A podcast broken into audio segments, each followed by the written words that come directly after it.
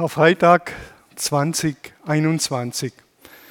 Daniel hat es schon erwähnt, dass das so etwas leicht Sperriges ist, vielleicht sogar schwer Sperriges. So geht es mir auch. Letztes Jahr an Karfreitag gepredigt, dieses Jahr und ich habe zu Daniel gesagt, nächstes Jahr will ich wieder mal an Ostern predigen. Denn Karfreitag hat was Herausforderndes. Für mich wie so, ich schleiche um was herum und ich will so nicht richtig zupacken. Das Thema ist klar, Karfreitag, aber irgendwie denke ich, ah, lass mich in Ruhe mit dem Karfreitag, ist irgendwie schwierig und so ein gewaltiges Werk passt nicht in unsere Zeit und doch zentral wichtig. Manche Kirchen, habe ich mir sagen lassen von unserer Tochter, die machen an Karfreitag keine Gottesdienste mehr. Ende. Weil das Thema irgendwie sperrig ist. Es passt nicht mehr. Wir halten es für einen ganz wichtigen Aspekt. Wenn wir Ostern feiern wollen, dann müssen wir auch Karfreitag, ich sage es mal, begehen oder feiern. Die Evangelien, die zeigen da ein sonderbares Bild, wenn es um Karfreitag geht. Ich habe mal so eine Folie aus, äh, eingefügt und ihr merkt, dass die letzten Tage von Jesus die Evangelien enorm viel Raum geben. Die letzten beiden Tage im, im Leben von Jesus bekommen fast in jedem Evangelium zwei Kapitel. Selbst bei Markus, der nur insgesamt 16 Kapitel hat in seinem Evangelium, die letzten zwei Tage, zwei Kapitel und die Auferstehung, über die Daniel am Sonntag predigen wird, ein Kapitel. Auch bei Johannes, der 21 äh, Kapitel hat, zwei Kapitel, allein die letzten beiden Tage. Nur allein von dem her sollten wir, meine ich, uns dem widmen und dem stellen. Was ist da gelaufen? Auch wenn es so sperrig ist, unbequem und wie nicht in unsere Zeit passt. Es gibt ja inzwischen so eine Gegenbewegung, die nennt sich Car Friday oder Car Freitag und Car mit C geschrieben. Das heißt, das ist der Autofreitag. Car Friday oder Car Freitag der wird zu einem Tuning-Tag, sozusagen eine Verballhornung von dem Begriff Karfreitag. Eine Parodie wird daraus gemacht. Finde ich schon krass in so einem christlichen Abendland, in dem wir leben. Und Car Friday habe ich im Internet dann gelesen, der Kick für den Augenblick kostet Menschenleben. Also, dann machen die ihre illegalen Autorennen und das fordert immer wieder auch Menschenleben. Die Polizei ist am Karfreitag und in der Nacht zu Samstag wiederholt im Einsatz gegen Raser und Tuner. Da wird groß eingeladen zum Car Friday, zum Car Freitag. Eine Parodie, eine Verballhornung. Finde ich schon noch bemerkenswert und sonderbar. Die Diskos sind ja noch zu am Karfreitag, bis jetzt Tanzverbot. Ab Donnerstagabend, 24 Uhr, ist Feierabend. Also Karfreitag hat Gewicht normalerweise in unserer Gesellschaft, aber die wenigsten werden noch wissen, was es geht. Vielleicht in 20 Jahren, wenn man nach Karfreitag fragt, dann wird es heißen, logisch, Nürnbergring, Hockenheimring, in der Szene in Singen und Eirach, da sind die Tuner unterwegs mit ihren tiefer gelegten Opel Astras, 143 satte PS und die rasen durch die Gegend. Das mag vielleicht die Zukunft sein. Am Karfreitag, das wissen wir, die meisten, gehe ich mal davon aus, die jetzt zuschauen, steht die Kreuzigung Jesu im Mittelpunkt. Viele Menschen tragen Kreuze. Ihr seht, diese Dame, die trägt ein Kreuz. Wunderschönes Dekolleté und ein Kreuz. Kreuz und Kreuze sind Schmuckstücke geworden. Ich trage auch ein Kreuz. Heute Abend sichtbar. Ich trage normal immer ein Kreuz, aber heute Abend sichtbar. Die Farbe ist ähnlich wie das Hemd, dann sieht man es vielleicht nicht so deutlich, aber ich trage ein Kreuz. Ich werde nachher noch was dazu sagen. Kreuz als Schmuckstück. das ist auch irgendwie extrem ambivalent. Denn das Kreuz war in der damaligen Zeit ein Foltergerät der übelsten Art. Es wäre wie wenn ich heute einen elektrischen Stuhl oder einen Galgen oder eine Guillotine um den Hals tragen würde. Man verbindet offensichtlich mit Kreuz etwas Romantisches, etwas Schönes. Aber eigentlich ist es ein Foltergerät und zwar ein ganz, ganz brutales, hässliches. Eine Erfindung des menschlichen Geistes, das übler fast nicht sein kann, um Menschen zu demütigen, um sie zu quälen, um sie zu foltern, um sie bloßzustellen. Die Gekreuzigten, die sind manchmal sechs, acht, zehn, zwölf, vierzehn Stunden am Kreuz gehängt. Und die Kreuze waren vielleicht zwei Meter hoch, sodass die Beine des Gekreuzigten, die waren vielleicht in dieser Höhe. Und die Leute sind am Weg vorbeigelaufen, die haben dem Gekreuzigten in die Augen gesehen, die mussten den Blick nur ein klein wenig heben. Und dann haben sie ihn beschumpfen, bespuckt. Die Gekreuzigten sind nackt am Kreuz gehängt, konnten ihre ganzen Exkremente nicht mehr zurückhalten. Das trägt man um den Hals. Ist irgendwie schon sehr ambivalent, so wechselseitig.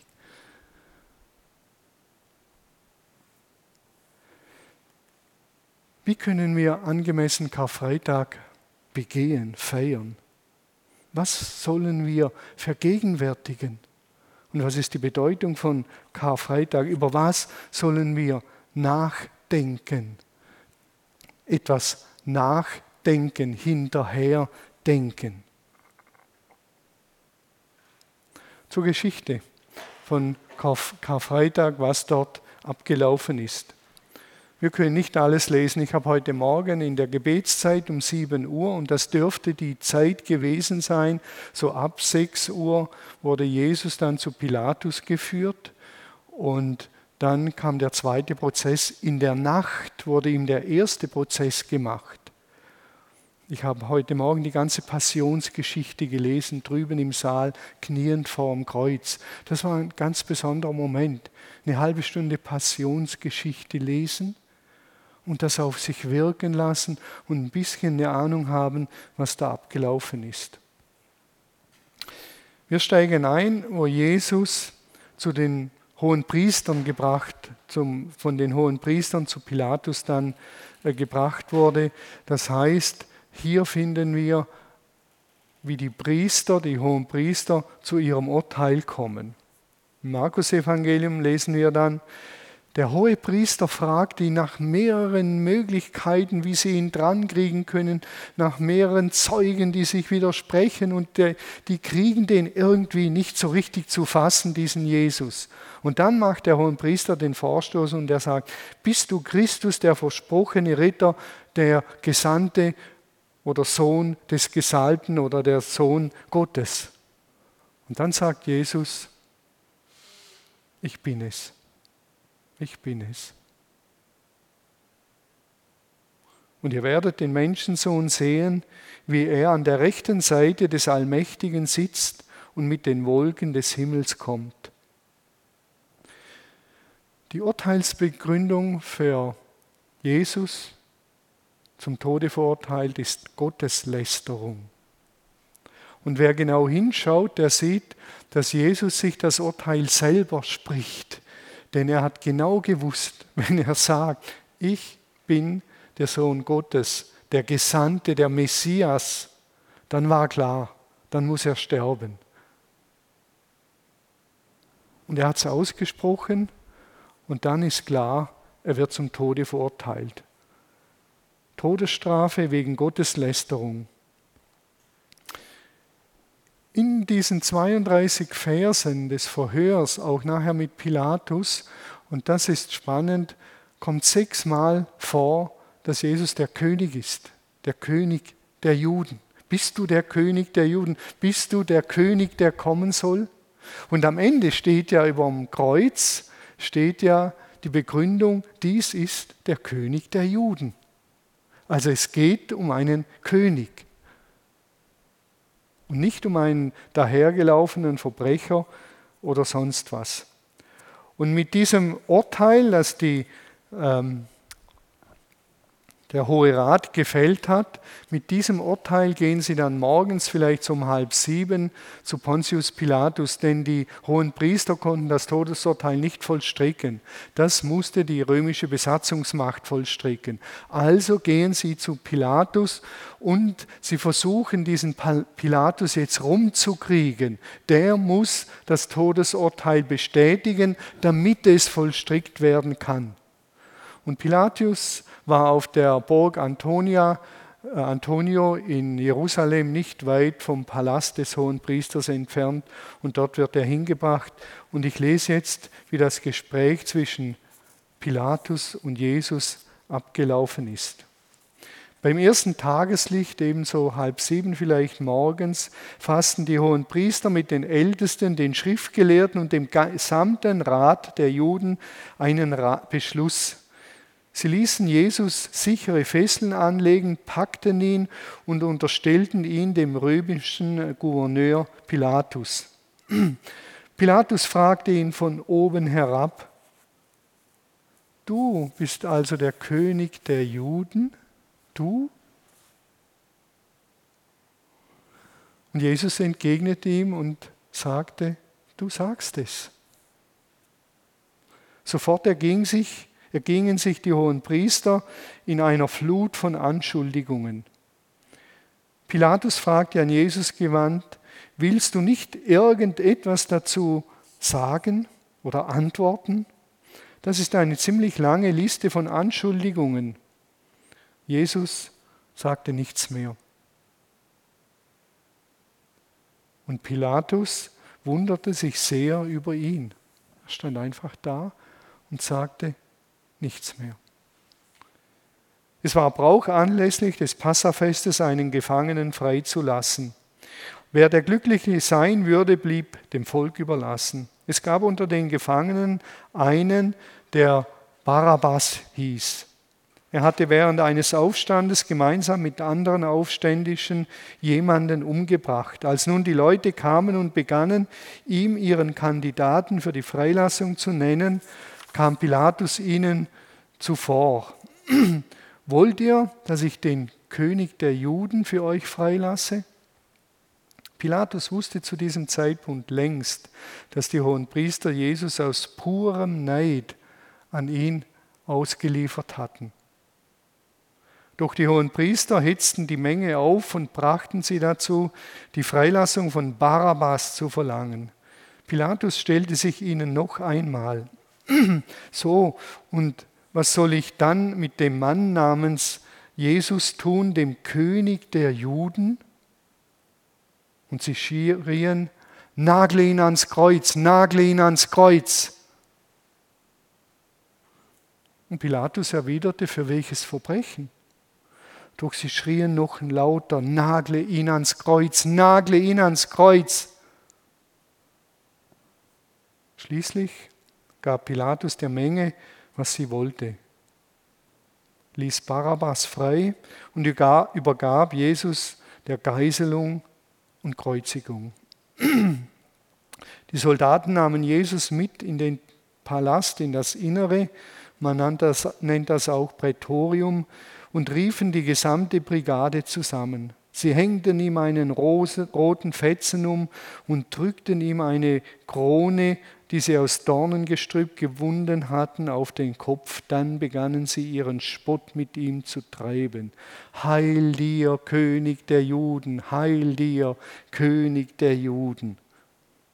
Sie schlugen ihm mit Knüppeln auf den Kopf, spuckten ihn an und knieten sich theatralisch vor ihm nieder, um sich über ihn lustig zu machen. Nachdem sie ihren Spaß gehabt hatten, rissen sie ihm das rote Tuch wieder runter und zogen ihm sein Gewand an. Dann marschierten sie ab, um ihn ans Kreuz zu nageln. Hier finden wir eine Personengruppe von Menschen. Unterschiedliche Leute, da ist Jesus, da ist Pilatus, da sind die römischen Soldaten, da ist Barabbas und da ist die Menschenmenge. Und wenn wir die Bibel lesen, lädt sie uns ein, Teil zu werden dieser Geschichte. Und ich kann mich fragen während des Lesens und Bewegens, bin ich Pilatus? Oder bin ich vielleicht die Menschenmenge, einer der Menschenmenge? Oder wer bin ich in dieser Geschichte? Vielleicht bin ich mal in der Menschenmenge, mal mehr bei Pilatus. Wer so die Bibel liest und meditiert und bewegt, der ist nicht ein Beobachter, der von oben auf die Bibel schaut und sagt, mal schauen, was die so machen, die blöden Hunde, sondern der wird Teil davon. Wir machen jetzt eine ganz kleine Reise, eine kurze Reise und ich werde die Personen nur kurz vorstellen und jeder kann sich fragen, bin ich Pilatus oder bin ich der römische Soldat? Wer bin ich in dieser Geschichte? Und wer Lust hat, wir haben ja so eine Art Lockdown, der kann morgen die Geschichte nochmals lesen und mal sich Zeit nehmen und eintauchen. eintauchen. Pilatus, ein paar Gedanken zu Pilatus. Pilatus ist eine sonderbare Gestalt. Denn Pilatus ist der einzige Heide, der es ins Glaubensbekenntnis geschafft hat. Ich glaube an Gott, den Vater, den Allmächtigen, den Schöpfer des Himmels und der Erde und an Jesus Christus, seinen eingeborenen Sohn, unseren Herrn, empfangen durch den Heiligen Geist, geboren von der Jungfrau Maria, gelitten unter Pontius Pilatus. Der einzige. Pilatus war Gouverneur, Statthalter und von der Besatzungsmacht eingesetzt. Man sagt, Pilatus war wahrscheinlich ein grober Hund und er war ein Politiker. Er hat jongliert. Was will das Volk? Wo muss ich draufhauen und wo muss ich vorsichtig sein? Denn wenn es Aufstände gab, gab es auch mit der Besatzungsmacht, mit dem Kaiser in Rom Ärger. Also hat Pilatus taktiert. Er war ein, ein Taktierer. Er hat versucht, immer sich irgendwie durchzumogeln in dieser ganzen Geschichte. Und am Ende gibt er dem Druck der Menge nach. Pilatus war überzeugt, dass Jesus unschuldig ist. Aber er hatte nicht den Mumm, das durchzuziehen. Er hatte Angst, dass es Ärger gibt mit der Menge. Das hätte er auf jeden Fall hingekriegt. Da hätte er seine Soldaten geschickt und die hätten da aufgeräumt. Das war nicht das Problem. Aber seine Angst, dass in Rom ankommt, es gab einen Aufstand in Jerusalem. Und Pilatus hat das nicht unter Kontrolle gekriegt. Vor dem hatte er Angst. Er wollte ja in der Karriereleiter aufsteigen. Also liefert er Jesus wegen der Menge ans Messer. Nicht, weil Jesus schuld war und Pilatus hat es gewusst, sondern aus eigenen egozentrischen Gründen. Und dann kommt diese berühmte Geste, von der man immer wieder hört. Und Pilatus hat dann sich eine Schüssel Wasser bringen lassen und dann hat er seine Hände gewaschen und dann hat er gesagt, ich wasche meine Hände in Unschuld. Ich bin nicht schuld am Tod dieses Mannes. Es gibt viele Menschen, die mir begegnen, die sagen genau ein bisschen anders das. Wegen mir hätte Jesus nicht sterben müssen. Also ich bin unschuldig. Das Einzige, was ich geklaut habe, war im Edeka-Markt Stockach bei der Frau Häusler ab und zu paar Bleistifte und solche Dinge. Aber wegen mir hätte Jesus nicht sterben müssen. Ich weiß nicht, wie ihr denkt, ob ihr euch dieser Frage schon mal gestellt habt. Hätte Jesus sterben müssen? Habt ihr, fast hätte ich gesagt, sage ich doch, den Arsch in der Hose, ab und zu euch zu Jesus zu bekennen? Habe ich den Mut, mich zu Jesus zu bekennen? Und sagen, ich, ich lebe mit diesem Gott, der schon was ganz Sonderbares ist. Wegen mir hätte Jesus nicht sterben müssen. Dann sind da die römischen Soldaten. Das sind hartgesottene Burschen, die treiben ihren Spott, ich habe es gelesen, mit Jesus. die spucken ihn an, die huldigen ihm von oben herab. Theatralisch. Lob dir, dem König der Juden, du armer Sack. Schau dich mal an. Dann flechtet man eine Dornenkrone, drückt sie ihm auf den Kopf, schlägt ihm ins Gesicht, spuckt ihn an mit der Faust, mit Prügel. Das sind römische Soldaten. Verrückt. Jetzt werden wir wahrscheinlich schnell sagen, zu denen gehöre ich sicher nicht. Wir werden nachher noch sehen, wie es mir einmal ergangen ist an dem Punkt. Dann ist hier die Menge. Die Menge ist seit Palmsonntag zunehmend von Jesus enttäuscht. Die sind enttäuscht, denn die hatten erwartet, dass er einen Aufstand anzettelt, der König, dass er Menschen zusammenführt, zusammenrottet und dass dann der Aufstand losgeht und die Römer besiegt werden. Und sie lassen sich von ein paar Meinungsmachern gegen Jesus aufwiegeln. Sie haben vielleicht gar keine eigene Meinung. Corona ist auch so ein Moment, in dem wir leben, wo Menschen sich aufwiegeln lassen. Und wenn man näher nachfragt, dann merkt man, die wissen eigentlich gar nicht, wieso sie in diese Richtung denken, wie sie denken. Die lassen sich irgendwie aufwiegeln. Und dann schreien sie mit der Menge, weil irgendeiner angefangen hat. Und das geht in beide Richtungen. Die Impfbefürworter, die schreien in diese Richtung, da gibt es nichts anderes mehr, die Gegner genauso, da gibt es nichts anderes mehr. Und wie hat man die Meinung gebildet? Das ist gar nicht so einfach in dieser Frage. Daniel hat vor einigen Wochen ein paar Gedanken dazu weitergegeben. Die Menge, auf die kann man sich nicht wirklich verlassen. Und dann wählt diese Menge Barabbas aus. Barabbas.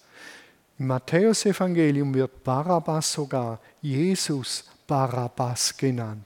Es gibt den Jesus von Nazareth und es gibt Jesus Barabbas. Und Jesus, das Wort bedeutet ja, Gott rettet.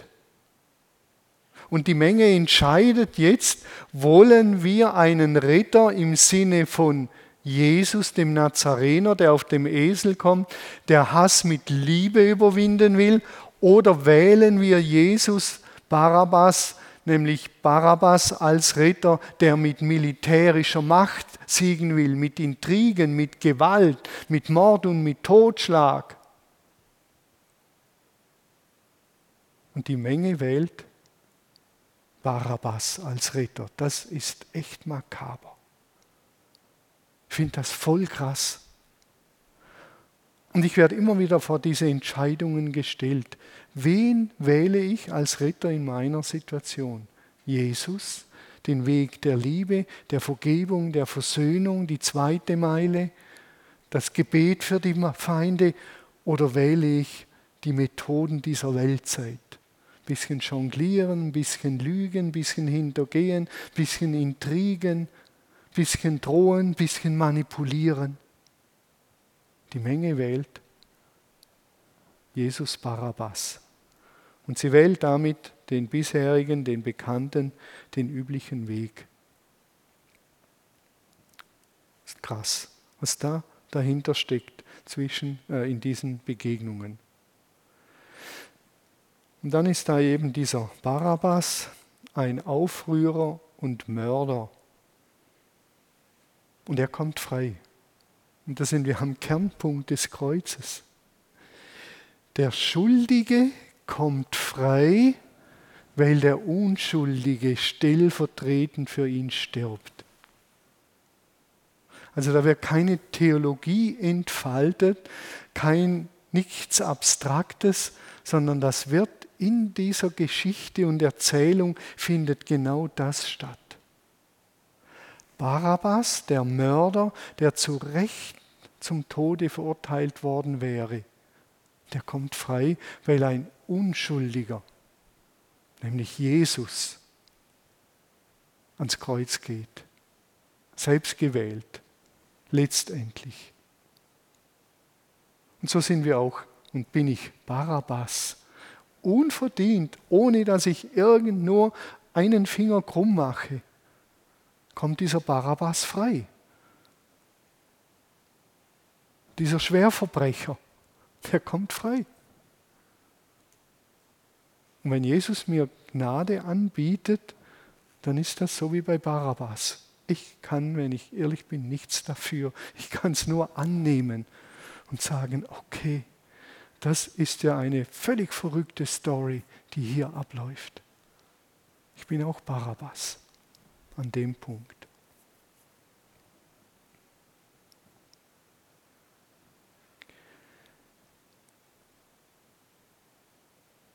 Die Menge bringt zum Ausdruck, wo sie steht, und Barabbas kommt durch das Prinzip der Stellvertretung frei. Und ich kann mich fragen, wo finde ich mich wieder? Bei Pilatus, bei römischen Soldaten, bei Barabbas, in der Menge, bei den Jüngern, zu denen habe ich nichts gesagt, die sind alle davongelaufen. Petrus hat ihn verleugnet. Und dann gibt es noch eine Sondergruppe, zu der habe ich auch nichts gesagt, aus Zeitgründen, das sind die Frauen. Die nehmen eine andere Rolle ein. Da ist eine Frau, bevor Jesus zum dem Hohen Rat überstellt wird, beziehungsweise das Abendmahl feiert, ist eine Frau, die salbt ihn. Und das Salböl ist, der hat den Wert von einem Jahresgehalt. Ein Jahresgehalt hat die auf den Kopf gehauen, um Jesus fürs Begräbnis zu salben und ihn zum König zu salben. Und wer hält aus am Kreuz? Das sind Frauen. Unglaublich. Was für eine starke Rolle Frauen in dieser ganzen Geschichte spielen. Wer bin ich? Im Prinzip ist in diesen einzelnen Personengruppen quasi die ganze Menschheit abgebildet, auch von allen Zeiten die Menschheit. Die Menschheit, die Gott den Rücken zugedreht hat. In unserer Schöpfung ist etwas zutiefst Korrumpierendes seit 1. Mose 3 eingezogen. In die sehr gute Schöpfung ist etwas destruktiv Zerstörendes seit 1. Mose 3 eingezogen, dem sogenannten Sündenfall. Auch wenn, und das muss man sagen, wenn es noch ganz viel Gutes gibt. Die Frauen sind ein Beispiel dafür. Es gibt noch viel Gutes, auch jetzt auf dieser Erde. Denn die Berufung, dass wir zur Ebenbildigkeit Gottes berufen sind, ist nicht zurückgenommen. Die steht noch, die gilt noch.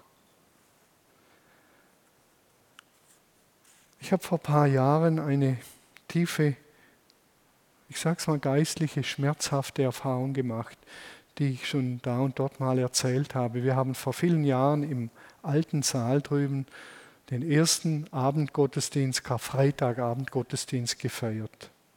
Und da waren ein paar so Jugendliche, so Halbwilde, das machen wir richtig. So ein grob schlechtiges Akazienholzkreuz lag auf dem Boden. Wir hatten Nägel, 280er Nägel, 28 Zentimeter lang. Und dann haben wir gesagt, so jetzt spielen wir das mal richtig nach. Kreuzigung.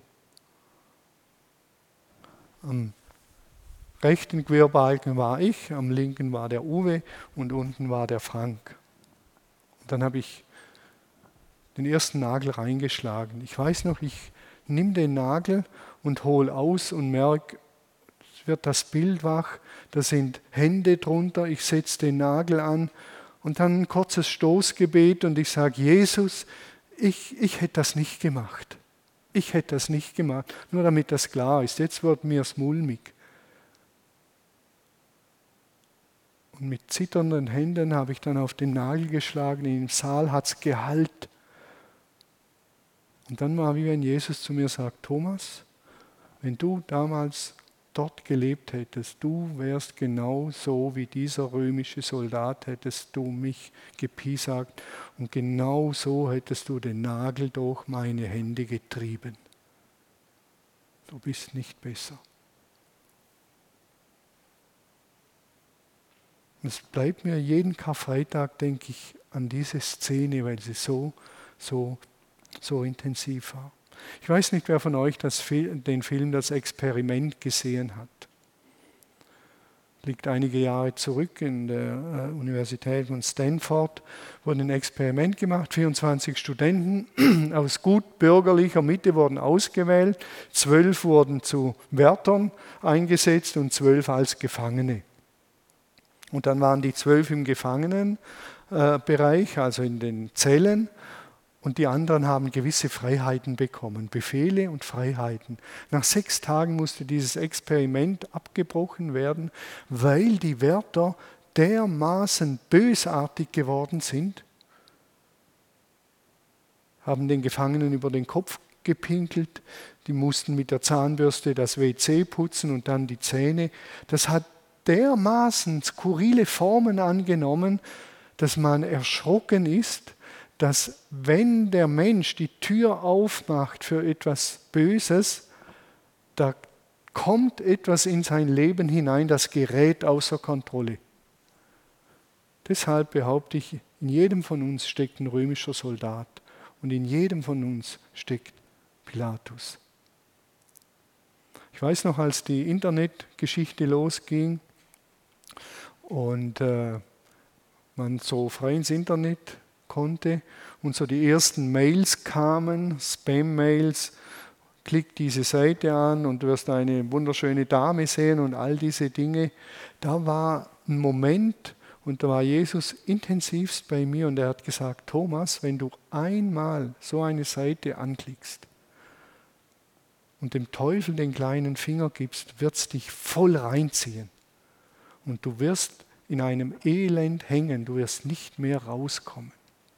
Da ist etwas in uns. Jesus sagt, aus dem Herzen kommen die bösen Gedanken. Da ist etwas in uns, das ist abgrundtief böse, seit 1. Mose 3. Und das sollten wir nicht schönreden, denn dann fliegen wir regelmäßig auf die Schnauze. Im Irakkrieg, in den Gefängnissen haben die Amerikaner damals Gefangene gequält und gefoltert und haben das Ganze gefilmt und hatten ihre Freude und ihren Spaß daran. Ich sage das nur, dass wir nicht meinen, wir wären so harmlos. Da steckt etwas in uns drin. Wenn das angezapft wird, dann wird es heftig. Karfreitag eröffnet einen Ausweg aus diesem Dilemma. Wir gehen einen Schritt weiter. Jesus ist gekreuzigt worden. Und dann lesen wir im Markus Evangelium, aber Jesus schrie laut auf und starb. Da zerriss der Vorhang, Vorhang vor dem Allerheiligsten im Tempel von oben bis unten. Der römische Hauptmann aber, der dem Kreuz gegenüberstand und miterlebte, wie Jesus aufschrie und starb, sagte, dieser Mensch war wirklich Gottes Sohn. Mitten in dieser furchtbaren Szene und Markus ist ans Ziel gekommen, ein Nichtjude, ein Heide legt das erste Bekenntnis ab. Dieser Mensch war wirklich Gottes Sohn. Der Vorhang, was für eine Symbolik unglaublich stark. Einmal im Jahr durfte der hohe Priester durch den Vorhang durch ins Allerheiligste, um dort Opfer zu bringen. Einmal, das war der Ort der Gottesbegegnung. Und die Symbolik ist so stark, dass durch den Tod von Jesus der Vorhang zerrissen ist und jeder Zugang zu Gott hat. Jeder. Das ist die Symbolik, die dahinter steckt. Jeder kann direkt zu Gott kommen. Jegliche Distanz zwischen Gott und Mensch ist aufgehoben. Und ich weiß nicht, wie mir geschieht. Auf einmal habe ich wirklichen Zugang zu Gott durch das, was am Kreuz geschehen ist. Jemand hat gesagt, sollte ich in einem Wort zusammenfassen, worum es beim christlichen Gott geht, dann würde ich das Wort Nähe wählen. Ich weiß nicht, ob ihr das wählen würdet. Beim christlichen Gott geht es um Nähe, Nähe, Beziehung. Nähe zwischen Gott und Mensch und Mensch und Mensch. Es geht um Nähe. So lesen wir im, im Buch Genesis am Anfang. Gott geht im Garten Eden spazieren abends und er sucht den Menschen, um mit ihm zu reden und zu sagen, Bernd, wie geht's dir? Wie war dein Tag? Was ist gelaufen? Soll ich dich mal in den Arm nehmen? Da war Nähe. Gott sucht Nähe. Und weil der Mensch Gott den Rücken gekehrt hat, ist die Nähe verloren gegangen und die wird wieder hergestellt dadurch, weil Jesus stellvertretend, stellvertretend, was immer das alles bedeutet, die Nähe wieder ermöglicht. Das war die Mission, die Sendung von Jesus von Nazareth, Menschen und Gott miteinander zu verbinden. Und der Weg ist wieder frei, wir können zurück zu Gott. Und das nennt man Entfeindungsliebe. Deshalb der Titel der Predigt Entfeindungsliebe. Gott liebt so intensiv, dass man entfeindet wird. Man ist nicht mehr Feind weil Jesus die Brücke geschlagen hat. Im Johannesevangelium lesen wir, Gott liebt die Menschen so sehr, dass er seinen eingeborenen Sohn hergab, damit jeder, der an ihn glaubt, nicht verloren geht, sondern ewiges Leben hat. Man könnte diesen Satz so umschreiben, Gott liebt die Menschen mehr als sein eigenes Leben.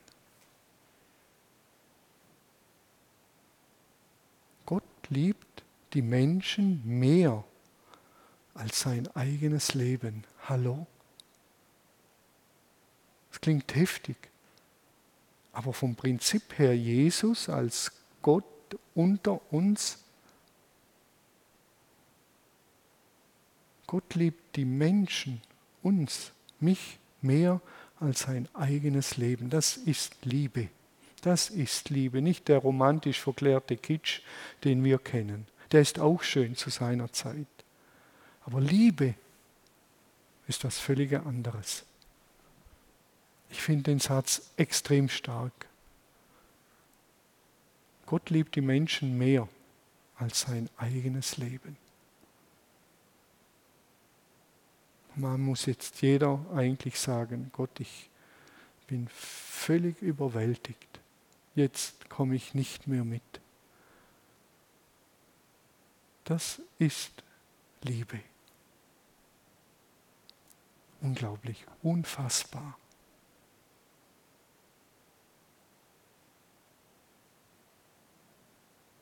Gott liebt die Menschen mehr als sein eigenes Leben.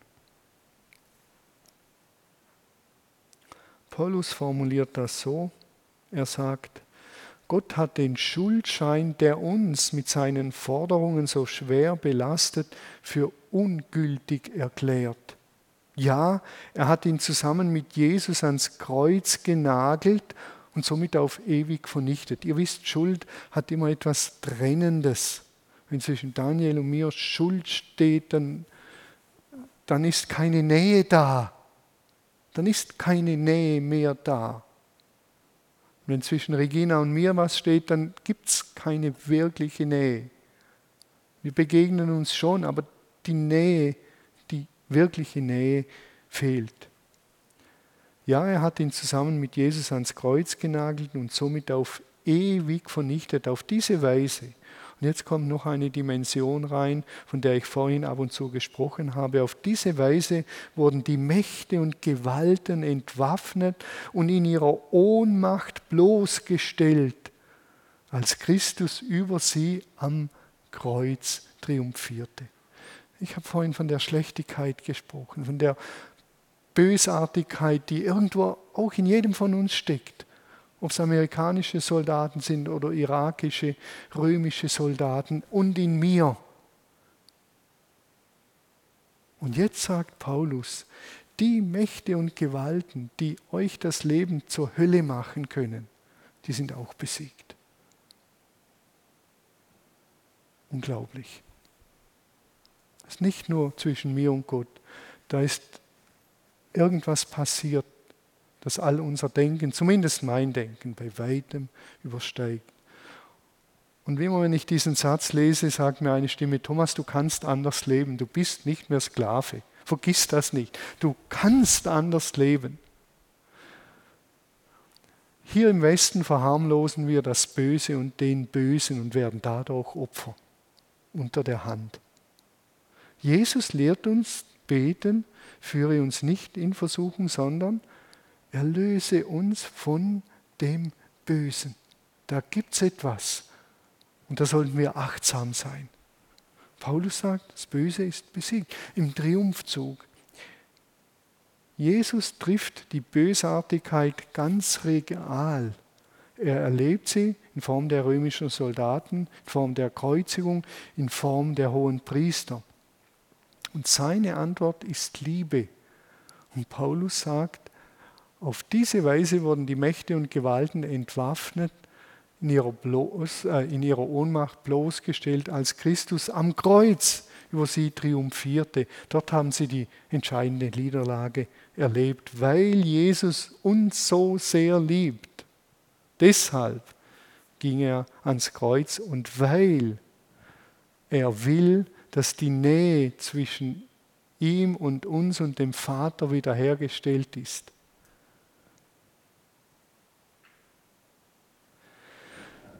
Es geht nicht darum, dass wir sagen, am Kreuz hat Jesus für unsere Schuld bezahlt, Ende, sondern das ist die Maßnahme. Das Ziel ist, dass wir wieder bei Gott sein können, in ungetrübter Gemeinschaft.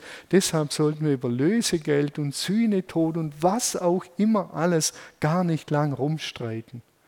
Die Maßnahme ist ergriffen, das ist das Entscheidende. Der Vorhang ist zertrennt, was immer das alles bedeutet. Und wir können zurück zum Vater. Halleluja, das wär's, das ist das Zentrum. Und nicht, ob der Sühnetod so und ob Blut fließen musste und ob Jesus verlassen war, als er schrie, äh, mein Gott, mein Gott, warum hast du mich? Das sind Dinge, die sind für mich nicht erstrangig, sondern der Weg ist frei, das Böse ist besiegt. Das das ist das Entscheidende. Und darüber freue ich mich unbändig. Was tun also an Karfreitag zum Schluss? Das war die Eingangsfrage. Erinnern, ich sage es mal so, erinnern für eine bessere Zukunft. Erinnern für eine bessere Zukunft. Solche Grausamkeiten, wie wir sie an Karfreitag und immer wieder auf dieser Welt erleben, die müssen verschwinden. Und damit sie verschwinden, müssen wir sie aber erinnern und ihnen in die Augen blicken. Die Augen zumachen und doch, das taugt nichts. Die ganzen Gedenkstätten, Holocaust-Gedenkstätten, wir waren vor ein paar Jahren äh, in, in Israel, in Yad Vashem, an der in der Holocaust-Gedenkstätte. Und die ist so wichtig, dass man erinnert und sagt, Herr, bitte lass so etwas nie, nie, nie mehr passieren. Nie wieder. Gott rette uns vor uns selber. Herr, erbarm dich über uns. So etwas darf nie, nie wieder passieren. Deshalb müssen wir erinnern. Deshalb müssen wir Karfreitag, das Sperrige, das Gewalttätige, das Ekelhafte erinnern. Und sagen, Herr, nie wieder. Ich ergreife deine Hand. Ich ergreife dein Erlösungswerk. Ich ergreife das, dass ich so etwas nicht tue und dass ich dazu beitrage, dass sich so etwas weder im Kleinen noch im Großen wiederholt. Deshalb müssen wir Karfreitag erinnern. Ich habe mich entschieden, voll und ganz den Weg mit Jesus zu gehen. Und ich gehe nicht den Weg von Barabbas. Ich will den Weg von Jesus gehen. Ich will nicht den Weg von Pilatus gehen. Und ich will nicht den Weg der Menge gehen ist eine Entscheidung, die wir treffen müssen, vielleicht heute Abend. Jesus, ich will mit dir den Weg gehen und all die anderen Wege, die ich so, so gut kenne und von denen ich jeden Tag in der Zeitung lese und in den Nachrichten höre, die Wege, denen verweigere ich mich. Ich verstehe vieles nicht von der Kreuzigung. Ich verstehe auch vieles nicht vom Strom. Und doch habe ich heute Abend meinen Föhn in die Steckdose gesteckt, eingeschaltet, weil ich weiß, er wird laufen und mir eine schöne Frisur verpassen. Ich weiß nicht, wie das funktioniert mit den Elektronen und dem ganzen Zeug. Aber ich weiß, es funktioniert. So ist es ein bisschen auch in dieser Geschichte. Das ist ja, wie das alles war, ich weiß es nicht. Aber ich dock an bei diesem Jesus und er macht mein Leben neu. Das weiß ich und das habe ich erlebt. Wenn ihr fragt, wie funktioniert es genau, sage ich, ich weiß es nicht so genau, aber es funktioniert. Das Leben wird neu. Der Thomas ist ein anderer Mensch geworden. Das kann meine Frau bestätigen. Meine Frau lügt nie. Das kann ich wiederum bestätigen. Und ich trage das Kreuz bewusst. Und ich trage es aus zwei Gründen, ganz bewusst um den Hals. Ich will meine eigene Vergangenheit erinnern. Ich will meine Gefährdungen erinnern, die in meinem Leben auf mich lauern. Ich will erinnern, dass in mir auch immer noch irgendwas Ungutes steckt. Und da muss ich aufpassen, wer steht, sagt Paulus, der sehe zu, dass er nicht feilt, dass er stehen bleibt und das erinnere ich zum einen eine Bosartigkeit. Ich erinnere, dass ich achtsam leben will. Und ich erinnere mit dem Kreuz die unbändige, unbeschreibliche Liebe Gottes. Und diese Spannung will ich aushalten. Und ich glaube, die müssen wir im Blick behalten. Auf der einen Seite das Böse, auf der anderen Seite die unbändige Liebe Gottes. Das Böse ist besiegt, aber wir sind, bis Jesus wiederkommt, gefährdet. Seit 2000 Jahren feiern wir Ostern. Wir feiern einen Gott, der so völlig anders ist, als man es von einem Gott erwartet. Völlig anders. Die Götter, die wir kennen und die die Welt kennt, die wären, keiner von denen ist ans Kreuz gegangen. Und auf diesem Weg wurde das Böse besiegt der Ja zu uns sagt, der Ja zu dir sagt, zu jedem, der Ja zu mir sagt und der aus Liebe alles hingibt, um mich zu erlösen von den unguten Verbindungen, damit ich und jeder, der ihm vertraut, in seine ursprüngliche Bestimmung hineinwachsen kann.